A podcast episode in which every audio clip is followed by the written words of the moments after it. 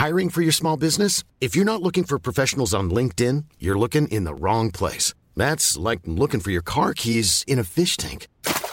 LinkedIn helps you hire professionals you can't find anywhere else, even those who aren't actively searching for a new job but might be open to the perfect role. In a given month, over 70% of LinkedIn users don't even visit other leading job sites. So start looking in the right place. With LinkedIn, you can hire professionals like a professional. Post your free job on linkedin.com slash people today.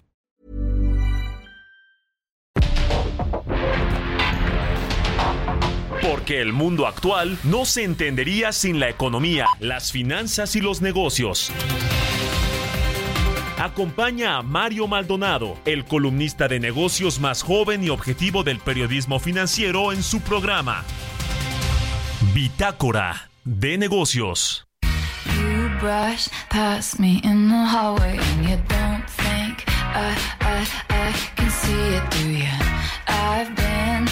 Watching you for ages and I spent my time trying not to feel it. But what would you do if I went to touch you now? What would you do if they never found us out? What would you do if we never made up?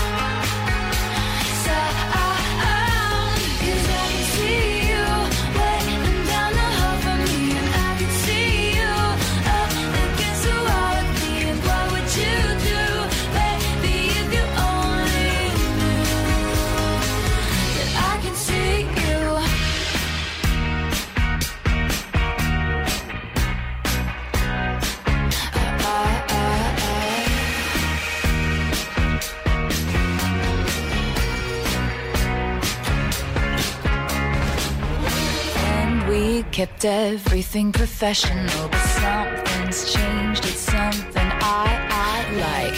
They keep watchful eyes on us, so it's best that we move fast and keep quiet. You won't believe half the things I see inside my head. Wait till you see half the things that haven't happened yet. What would you do if I went to touch you now? What would you do if they never found us out? What would you do if we never made up?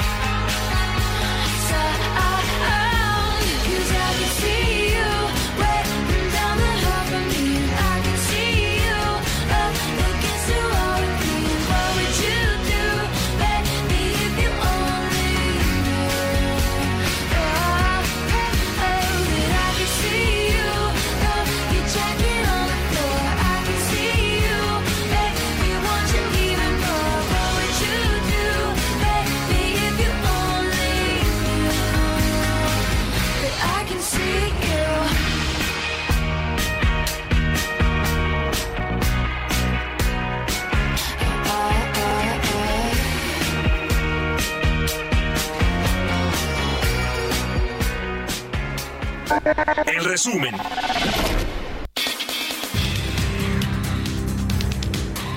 El presidente Andrés Manuel López Obrador cuestionó la integridad moral de los ministros de la Suprema Corte de Justicia de la Nación luego de la defensa de estos de los fideicomisos del Poder Judicial y que el presidente pretende desaparecer o recortar desde la Cámara de Diputados. Afirmó que no está muy lejos la posibilidad de que la gente elija a jueces y ministros de la Suprema Corte.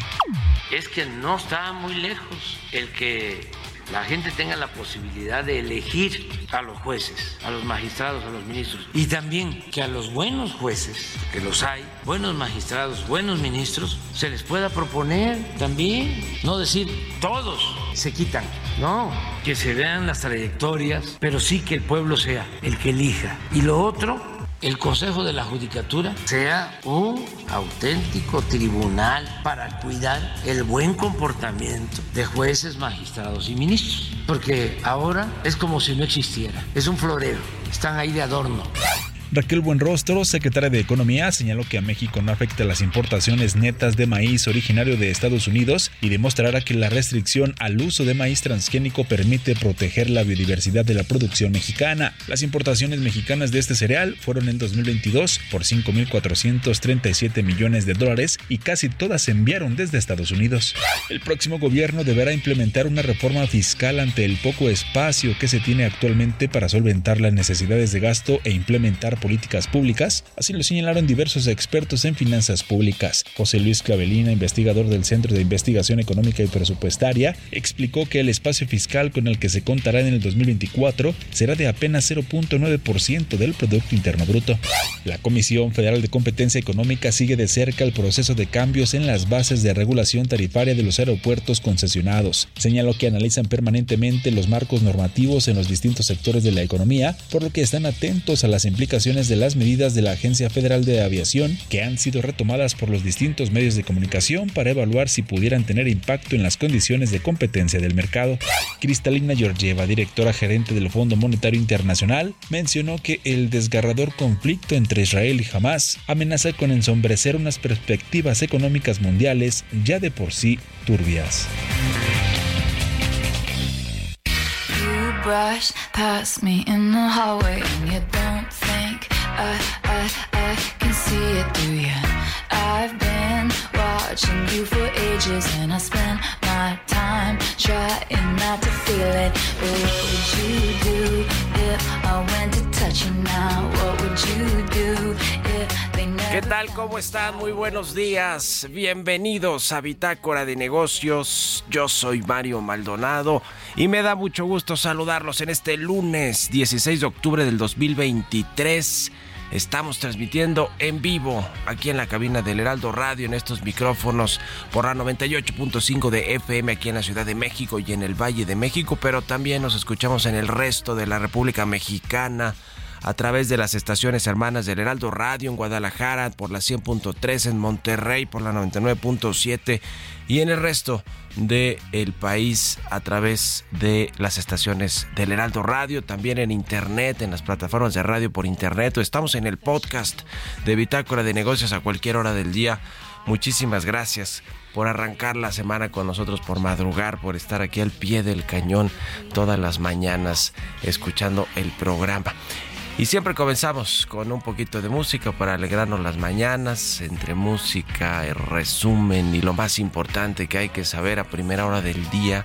Estamos escuchando a Taylor Swift, se llama I Can See You esta canción. Esta semana vamos a escuchar canciones de artistas que han lanzado eh, en el cine películas de sus conciertos, luego de que este fin de semana se estrenó Eras Tour de Taylor Swift y se espera que rompa récord de audiencia. Así que bueno, vaya euforia de Taylor Swift.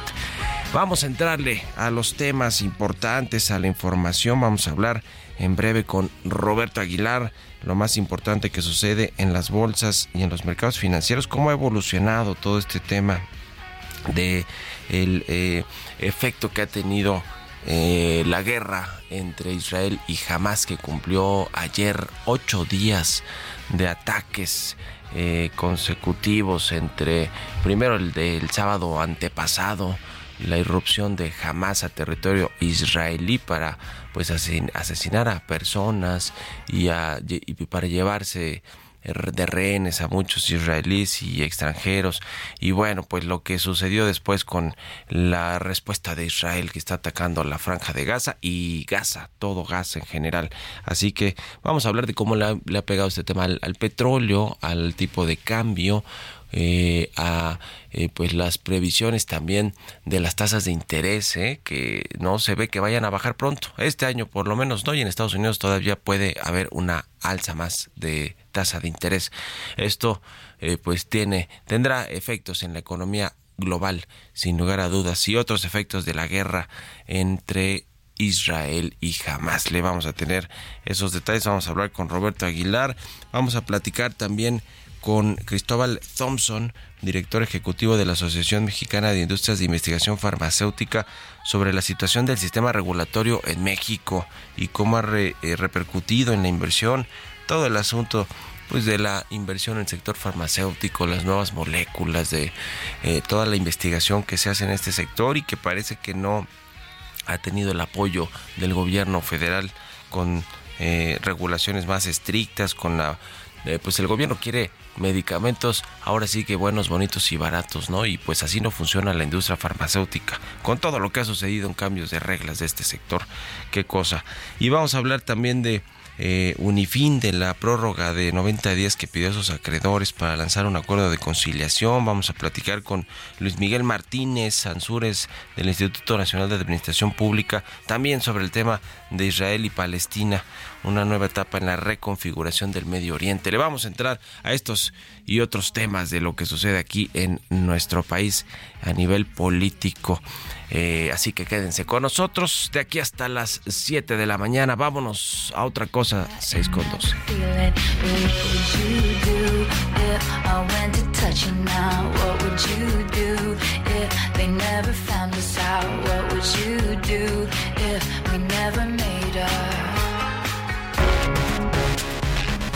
El editorial.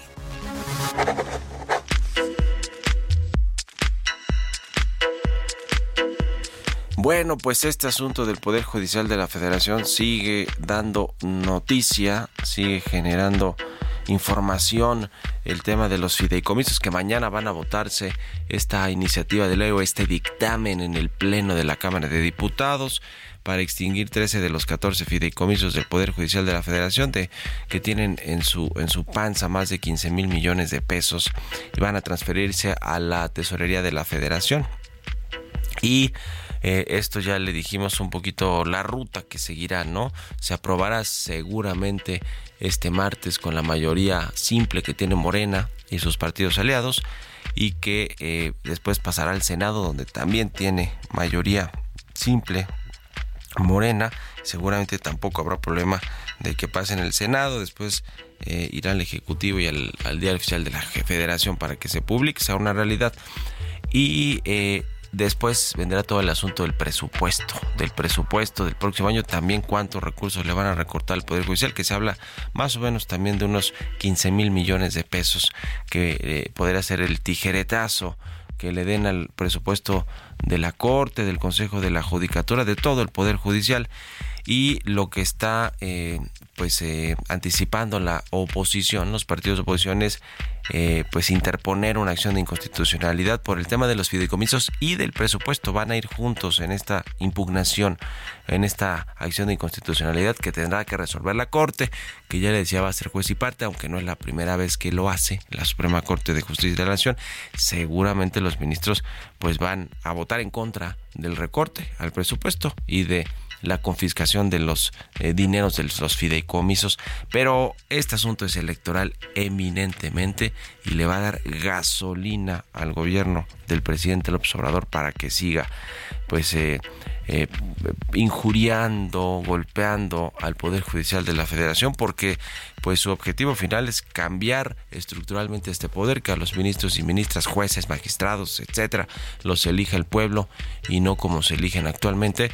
Y si no le alcanza para esta mayoría calificada en septiembre del próximo año, bueno, en julio, que es cuando son las elecciones, pues entonces por lo menos habrá logrado eh, pues mayor mayores votos no mayor presencia en el Congreso en las cámaras y por supuesto en los estados y a nivel a nivel federal la 4T que yo creo que ese es el objetivo final ¿eh? no tanto lo que pueda suceder con el poder judicial sino lo que puedan lograr en términos electorales en el 2024 y esta es una bandera pues muy eh, muy jugosa de, de, exprimir no con, con respecto a la sociedad y al electorado. En fin, ¿ustedes qué opinan? Escríbanme en Twitter, arroba Mario Mal y en la cuenta arroba Heraldo de México. Economía y mercados. Roberto Aguilar ya está con nosotros como todos los días. Mi querido Robert, ¿cómo te va? ¿Qué tal Mario? Muy buenos días, me da mucho gusto saludarte a ti y a todos nuestros amigos. Pues fíjate que esta semana pues, los mercados están comenzando en terreno negativo y es que justamente hubo varios acontecimientos el fin de semana que están eh, indicando o anticipando que la guerra entre Israel y Hamas se podría agudizar y esto, bueno, pues tendría una consecuencia o incrementaría los riesgos geopolíticos para los mercados financieros, mientras los inversionistas esperan a ver si el conflicto atrae a otros países con el potencial de hacer subir aún más los precios del petróleo y bueno, y con esto también afectar a la economía mundial, vacilante todavía la economía mundial. fíjate que justamente la semana pasada los precios del crudo se dispararon casi 6% solo el viernes y esto justamente al descontar los inversionistas la posibilidad de un conflicto más amplio en Medio Oriente. Te comentaba, el primer indicador de la reacción a los acontecimientos del fin de semana se va a producir probablemente cuando el petróleo comience a cotizar, pues ya de hecho ya comenzó en Asia, también presionado. Así es que, bueno, ahora pareciera Mario que sí, los mercados, los inversionistas le están tomando un poco más de pulso a lo que está pasando justamente con los mercados, en los mercados más bien por este estas tensiones geopolíticas. Otro punto que me gustaría comentarte es que esta semana, además de esta situación geopolítica, pues eh, los mercados, los inversionistas estarán muy atentos, principalmente en lo que digan en diversas intervenciones varios miembros de la Reserva Federal que incluyen a Jerome Powell y bueno, sobre todo conocer el tono y ellos, eh, bueno, además de Powell, Harker y Barkin, que son justamente miembros con poder de voto en, la Reserva Federal, pues hablarán sobre el tema de la política monetaria, así es que muy atentos. También, bueno, pues esto pues podría indicar cuánto tiempo más podrían permanecer altas las tasas de interés en Estados Unidos y bueno, pues otra otra vez esto dependerá también de los riesgos geopolíticos, Mario. Asimismo, los mercados pues van a asimilar el reporte de inflación de septiembre de la eurozona, así como la publicación del producto interno bruto del tercer trimestre y otros otros datos económicos en China y con ello evaluar la recuperación económica justamente de dicho país que ya habían habíamos dado a conocer algunos indicadores que estaban sugiriendo que por lo menos China ya había tocado fondo y con ello comenzaría una recuperación. Hay que comentar que el estimado del gobierno chino para este año es justamente un crecimiento del 5%. También, bueno, concluyó el fin de semana esta reunión del Fondo Monetario Internacional y el Banco Mundial en Marruecos. Y ahí justamente el Fondo Monetario Internacional pues no llegó a un acuerdo sobre el plan respaldado por Estados Unidos para aumentar el financiamiento sin dar más cuotas a China y a otros grandes mercados emergentes, pero eso sí, prometieron un aumento significativo de los recursos de préstamo para finales del año. La presidenta justamente del Comité Directivo del Fondo Monetario Internacional, Nadia Calviño, que por cierto es la, eh, pues es la ministra de Finanzas de España, declaró que el aumento prometido de los fondos de las cuotas va a garantizar un Fondo Monetario Internacional con recursos adecuados que pueda eh, asegurar la estabilidad financiera, pero, se negó a describir los términos del compromiso y bueno, al final del día pareciera que fue poco productiva, podríamos decir, estas reuniones, sobre todo porque estuvieron enmarcadas por esta situación de Israel. Y bueno, el tipo de cambio, Mario, fíjate que eh, vamos a ver niveles esta semana, otra vez de regreso eh, de los 18 pesos por dólar, ya que la semana pasada que estuvo muy volátil el mercado, al final del día el peso se recuperó 0.5%, pero bueno, ya inevitable que volvamos a ver los 18 pesos por dólar para esta semana. Mario, gracias, muy buenos días. Gracias Roberto Aguilar, síganlo en las redes sociales en ex Roberto AH, vámonos a otro tema. Mario Maldonado en Bitácora de Negocios. Y vamos a platicar con Luis Miguel Martínez Ansúrez, presidente del Instituto Nacional de Administración Pública. ¿Cómo está Luis Miguel? Buenos días. Buenos días, Mario, con el gusto de saludarte a ti y a tu audiencia. ¿Cómo estás viendo todo el asunto en el Medio Oriente después de ocho días de conflicto armado, de guerra entre Hamas e Israel y lo que puede significar esto para la reconfiguración de todo el Medio Oriente? Porque ahí van a estar participando eh, activamente o directa o indirectamente otros países productores de petróleo, eh, como el caso de Arabia Saudita, como el caso de Irán y de algunos otros. ¿Qué te parece? ¿Cómo estás viendo todo? Bueno, eh, este, muy complicado, Mario, para hablar de Medio Oriente es muy difícil hablarlo en cinco minutos, pero déjame decirte que la polarización política que haya impulsado un poquito el contexto interno, Netanyahu, que es por obsesionado por debilitar el poder judicial de su país, y, y afectando al ejército y beneficiando al sistema religioso, ha dividido al país desde, desde abril, habría conflictos internos. Y yo no sé si esto ayudó a abrirle las puertas a Hamas, pero sí termina debilitando eh, la estructura estatal israelí, que era eh, muy sólida. En términos, eh, es decir, no es de extrañar que uno de los mejores sistemas de inteligencia mundial no haya detectado esto, ¿no? Se habla también de las conexiones de Hamas con el principal enemigo de Israel, que es Irán, aunque al momento no se ha demostrado la implicación de Irán. Presumiblemente aquí hay que ver otro objetivo, era perturbar las negociaciones en curso entre Israel y Arabia Saudita para dar una paz más estable en el Medio Oriente y los llamados acuerdos de Abraham que eran de 2020 impulsados por Estados Unidos. Aunque siempre nunca hay que dejar de, ver que eh, decir, cómo el grupo islámico logró penetrar a uno de los eh, mejores ejércitos eh, del mundo y el mayor uno de los mayores sistemas de inteligencia y allí no no encontramos un rato de trazabilidad detectado en meses o días previos por el Mossad. Y esto sí es de extrañar, ¿no? El Mossad que ha formado tantos sistemas de inteligencia en muchas partes del mundo. Y ahora Estados Unidos siempre ha estado atrás de los movimientos de insurrección en el Medio Oriente, pues para consolidar su, su fortalecimiento con la alianza con, con Israel. Pero aquí no hay que olvidar los recursos naturales, Mario, como el gas, el petróleo, así como los opiáceos, algunos minerales exóticos. Son un tesoro eh, natural que es indispensable estratégico en Occidente. Yo aquí sí quisiera hacer otro paréntesis, Mario, si me permites. Hace pocos días, menos de un mes, se lograron integrar al BRICS voy a hablar de dos países más, Irán y Arabia Saudita. Y esto no es menor, porque esto aumenta el poder de los BRICS, entiéndase China, entiéndase Rusia, entiéndase todos estos países no integrados al, al G8. Y Biden, desde que tomó posición, dijo que no le iba a dar la mano al príncipe israelí, este, saudí, por su falta de respeto a los derechos humanos y terminó visitando Arabia Saudita.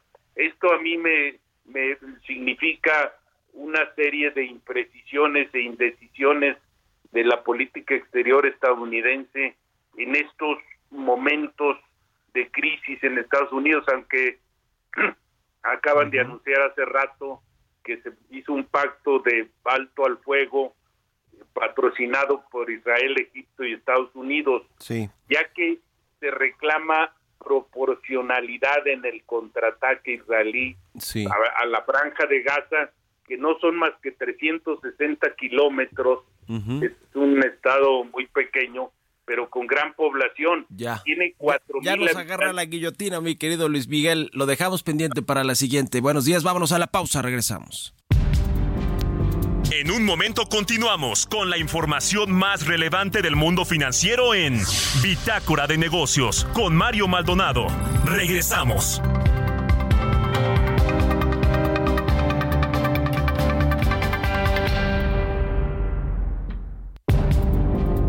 Estamos de vuelta en Bitácora de Negocios con Mario Maldonado. Brush past me in the hallway and you don't think I, I, I can see it through you. I've been watching you for ages and I spend my time trying not to feel it. But what would you do if I went to touch you now? What would you do if they never found us out? What would you do if we never made up? So I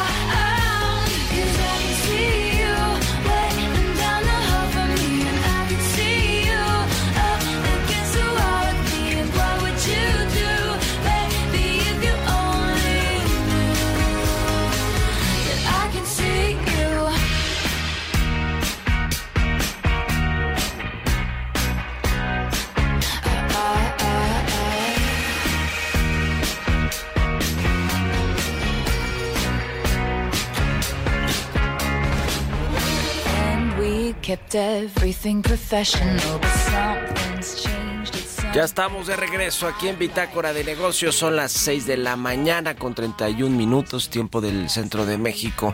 Y regresamos con un poquito de música antes de irnos con información.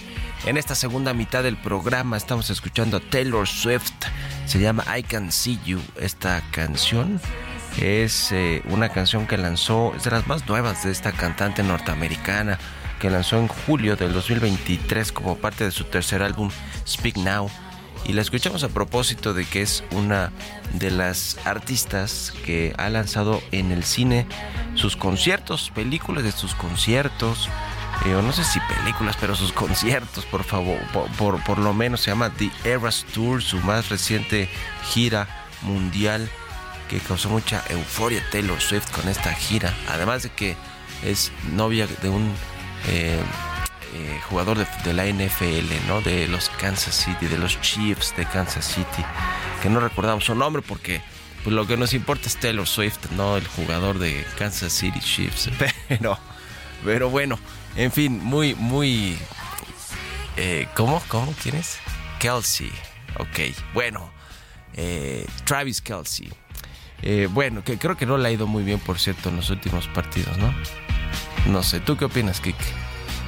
Mejor seguimos escuchando Taylor Swift. No, sí ganaron, pero a él en lo personal no le ha ido muy bien. ¿no? En fin, eh, en fin, porque se sí ganaron el último, el más reciente partido, pero, pero les costó trabajo. No sé si fue contra Denver o algo así. Wow. Nice. Yeah. What you're hearing are the sounds of people everywhere putting on Bombas socks, underwear, and t-shirts made from absurdly soft materials that feel like plush clouds. Yeah, that plush. And the best part, for every item you purchase, Bombas donates another to someone facing homelessness. Bombas, big comfort for everyone. Go to bombas.com slash ACAST and use code ACAST for 20% off your first purchase. That's bombas.com slash ACAST, code ACAST. ¿No? Bueno, en fin. En fin, tampoco somos, sabemos muchísimo de americano aquí, pero bueno. bueno, Chucho sí, el, viernes nos cuenta siempre de los números y el deporte. Vámonos precisamente con Jesús Espinosa al segundo resumen de noticias.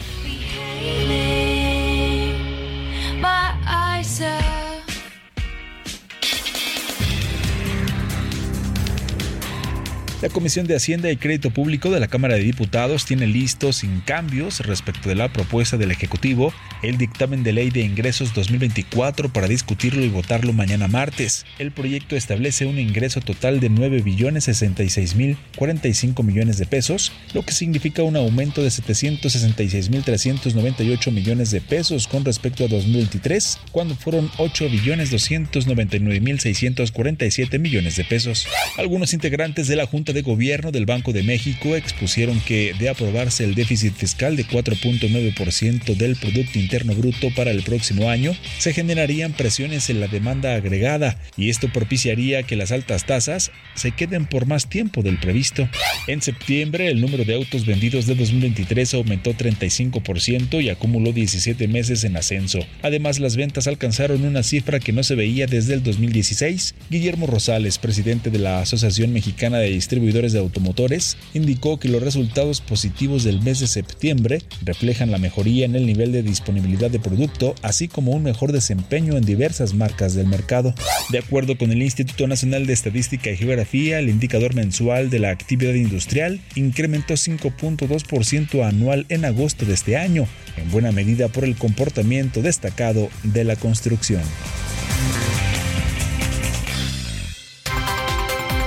Entrevista.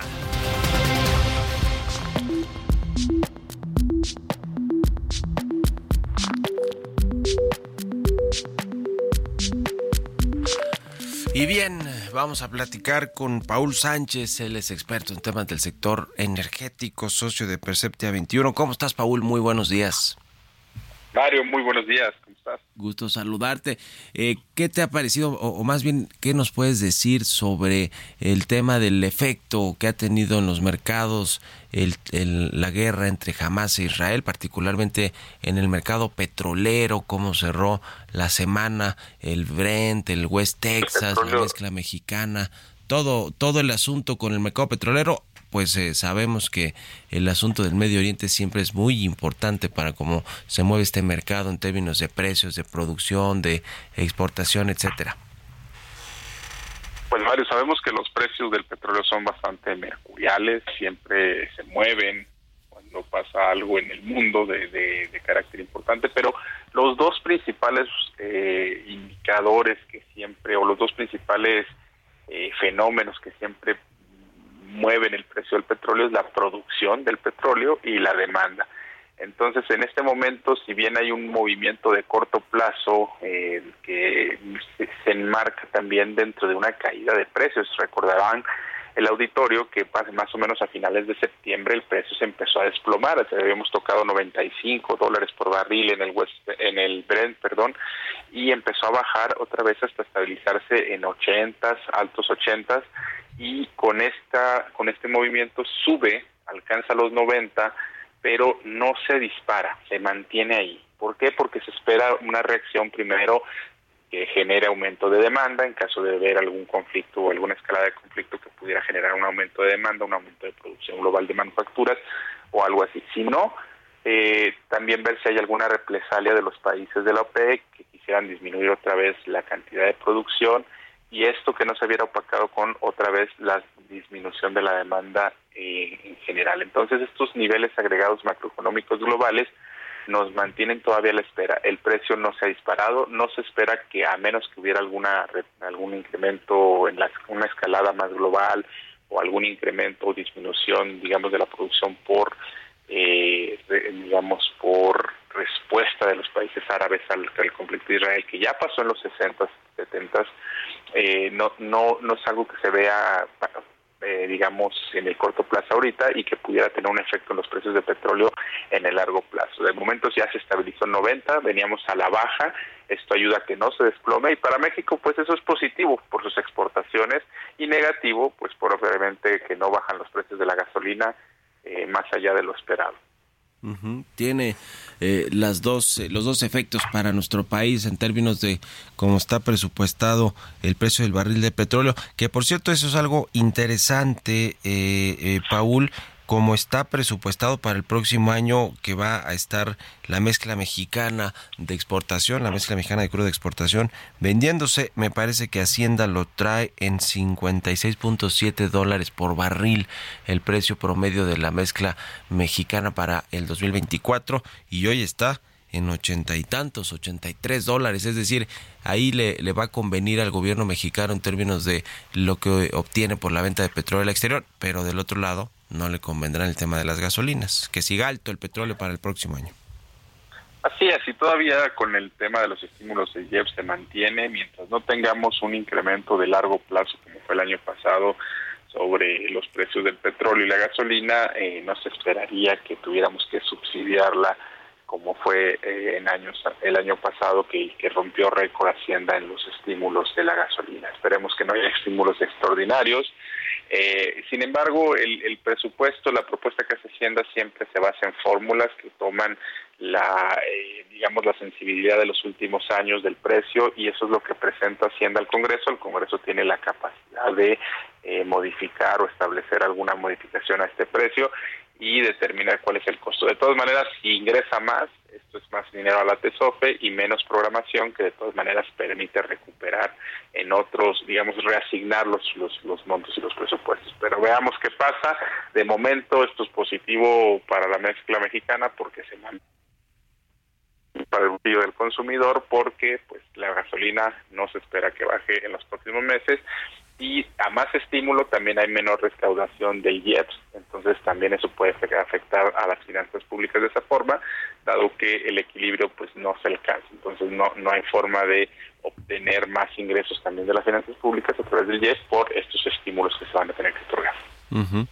Y de por sí a Pemex ya le van a tener que transferir más dinero del presupuesto público y más eh, beneficios fiscales a petróleos mexicanos para que pueda sobrevivir, digamos, en el último año de este sexenio y veremos cómo es la política eh, tanto financiera con respecto a Pemex como la política energética. ¿Cómo ves este asunto hablando de petróleos mexicanos, Paul, de la eh, este eh, DUC o este derecho de utilidad compartida que está, está presupuestado para, un, eh, para el 2024 en un mínimo de 35%, de 40% a 35%, y probablemente pueda bajar más. El presidente López Obrador ya dio avisos de que esto puede ser posible para el próximo año en términos de beneficios fiscales para Pemex y obviamente en detrimento de las finanzas públicas del el país. Varios, eh, la Constitución establece el principio de que los, el petróleo del subsuelo es propiedad de la nación, es decir, que se explota para beneficio de los mexicanos y para obtener ingresos adicionales para sostener el presupuesto y en su caso para generar ahorro de largo plazo. Eso es algo que no se ha podido hacer porque México tiene una dependencia no en términos del PIB, pero sí en términos de el gasto público en las finanzas petroleras. El problema que estamos viendo, Mario, es que no tenemos una reforma fiscal y eh, estamos exigiéndole a, a, digamos, estamos quitándole estas obligaciones a Pemex, no tenemos una reforma fiscal, entonces vamos a necesitar generar algo, alguna modificación en algún momento para atender esta situación. ¿Por qué? Porque el déficit sigue creciendo, tenemos menos ingresos petroleros, menos recaudación por IEPS, más gasto público por programas sociales y no hay dinero que alcance. Algunos analistas de corte más nacionalista nos dirán que esta es una deuda histórica que tiene el país con Pemex porque antes la extraía todo, era la gallina de los huevos de oro pero al final del día pues nos estamos pegando un balazo en el pie porque necesitamos establecer de dónde van a salir esas esas faltas, digamos, si Pemex no contribuye con el 1% del presupuesto o el 10% del presupuesto, de dónde se va a recuperar eso y solo hay dos formas, o de deuda pública o aumentando impuestos. Y ninguna de las dos es una de las eh, ninguna de las dos es una eh, opción popular.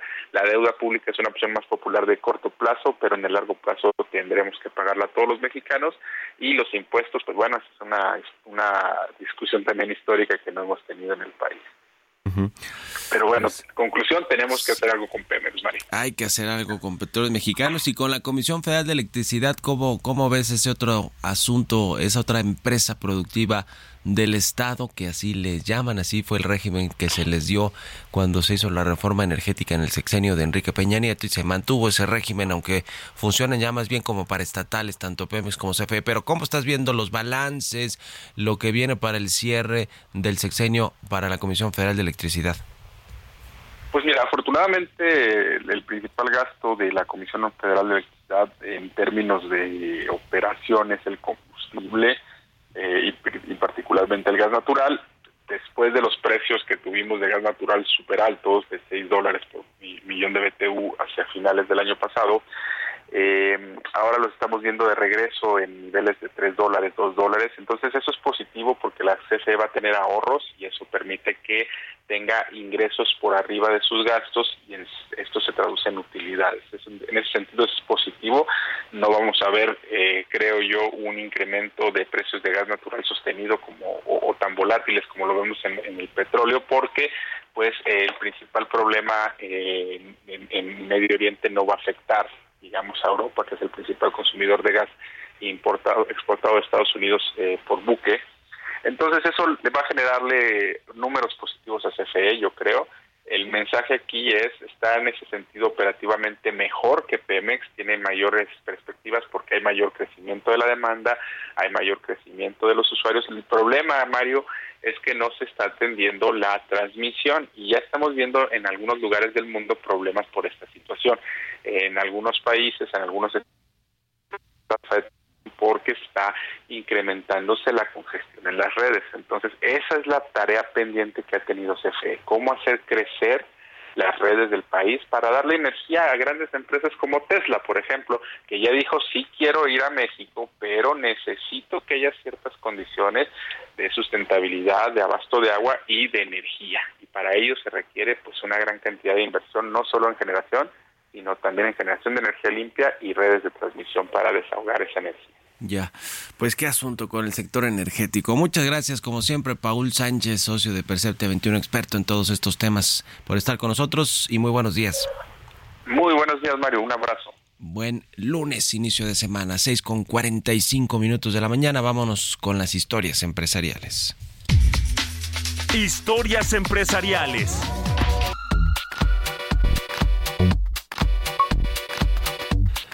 La empresa financiera no bancaria Unifin pidió a sus acreedores una prórroga de 90 días para alcanzar un acuerdo de conciliación en medio de su concurso mercantil que inició en septiembre. Nos platica los detalles Giovanna Torres.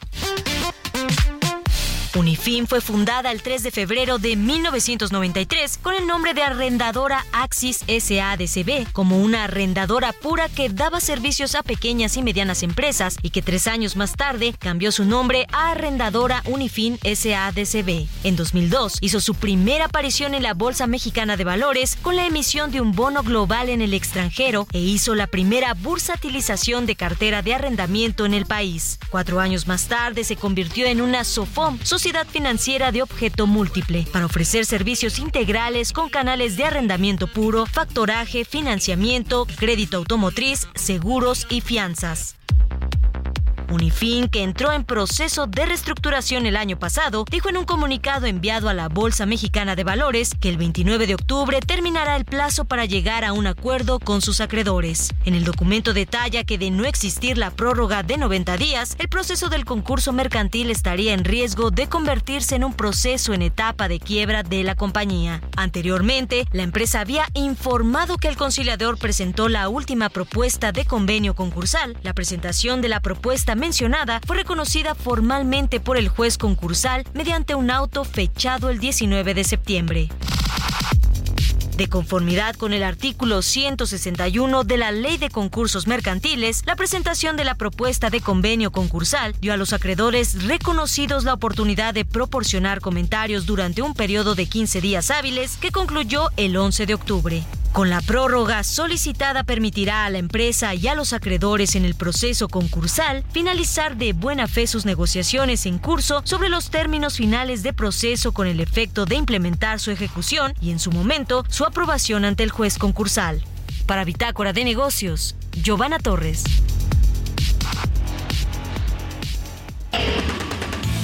Bitácora de Negocios con Mario Maldonado.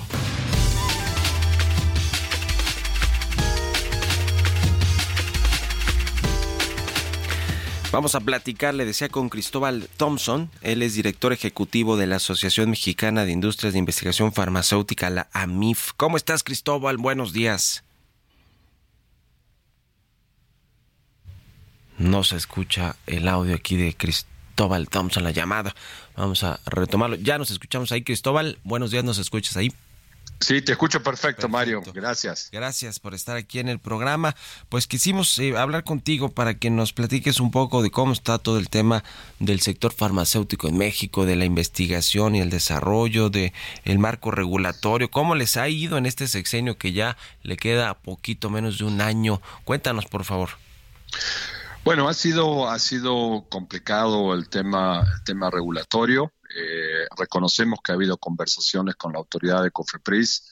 Eh, sin embargo, a la fecha tenemos 99 moléculas pendientes de, registro y esto está tomando eh, más de 30 meses la revisión y, eso por supuesto nos preocupa porque las moléculas aprobadas permiten acceso temprano a los pacientes y específicamente en el área de aprobación sanitaria que le diera el doctor eh, Natán Enríquez. Ahí vemos un cuello botella importante.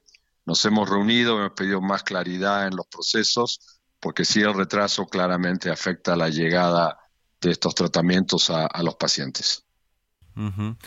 Eh, el, eh, recientemente se aperturó, digamos, la eh, posibilidad de importar y comercializar vacunas contra el COVID-19, o por lo menos eso fue lo que comentó el presidente del observador. ¿Ya están eh, pudiendo hacer esta importación de, vacunas para venderlas en México? Sí, eso ha sido. Primero reconocemos que el presidente López Obrador eh, ha mencionado que las empresas pueden traer, importar y comercializar medicamentos, obviamente con, con registro sanitario en los últimos días reconocemos que ha habido de parte de Cofepris una apertura. Eh, tres compañías de AMIF, Pfizer, AstraZeneca eh, y Moderna han presentado los dossiers para las vacunas y sabemos que la semana que viene va a haber eh, reuniones del Comité de Moléculas Nuevas para revisar y esperemos que, sigan el proceso y se puedan aprobar esas vacunas para que haya acceso a, a, vacunas de COVID, ¿no? También el gobierno reconozco que tiene vacunas para atender a la población que así lo desee. Entonces creo que es una buena decisión y esperamos la semana que viene que en esta evaluación salga positivo, ya que estas vacunas están siendo aprobadas tanto en, Estados Unidos como en Europa eh, y de mayor seguridad a, las y los pacientes.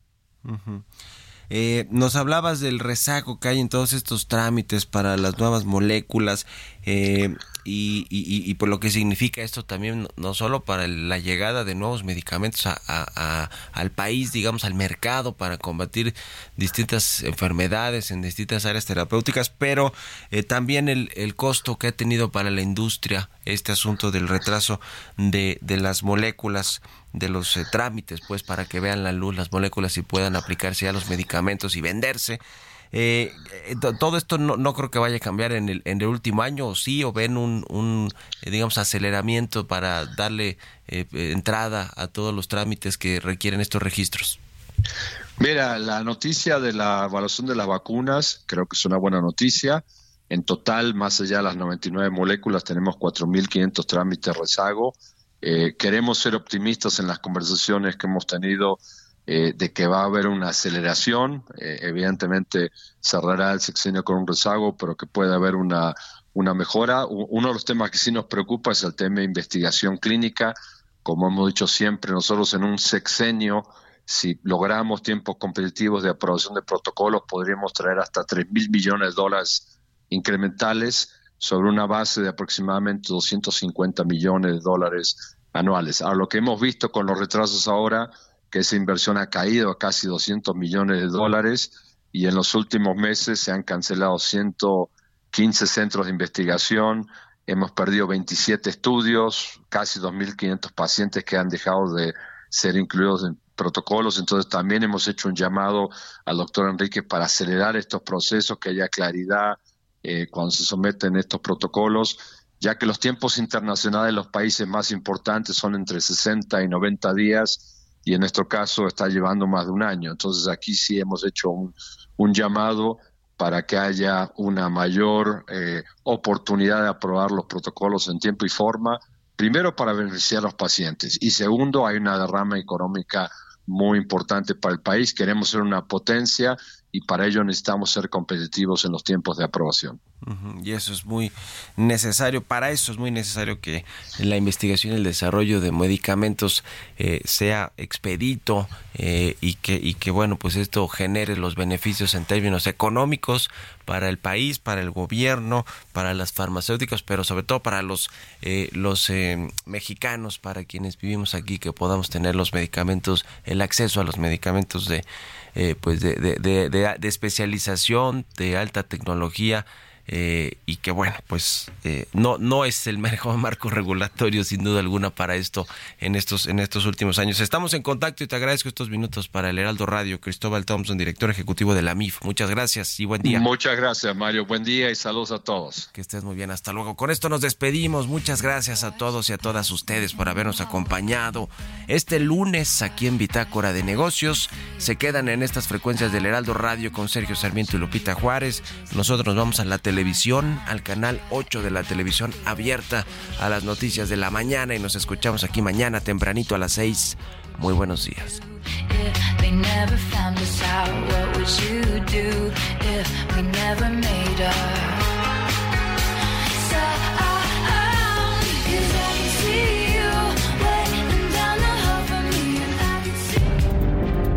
Esto fue Bitácora de Negocios con Mario Maldonado.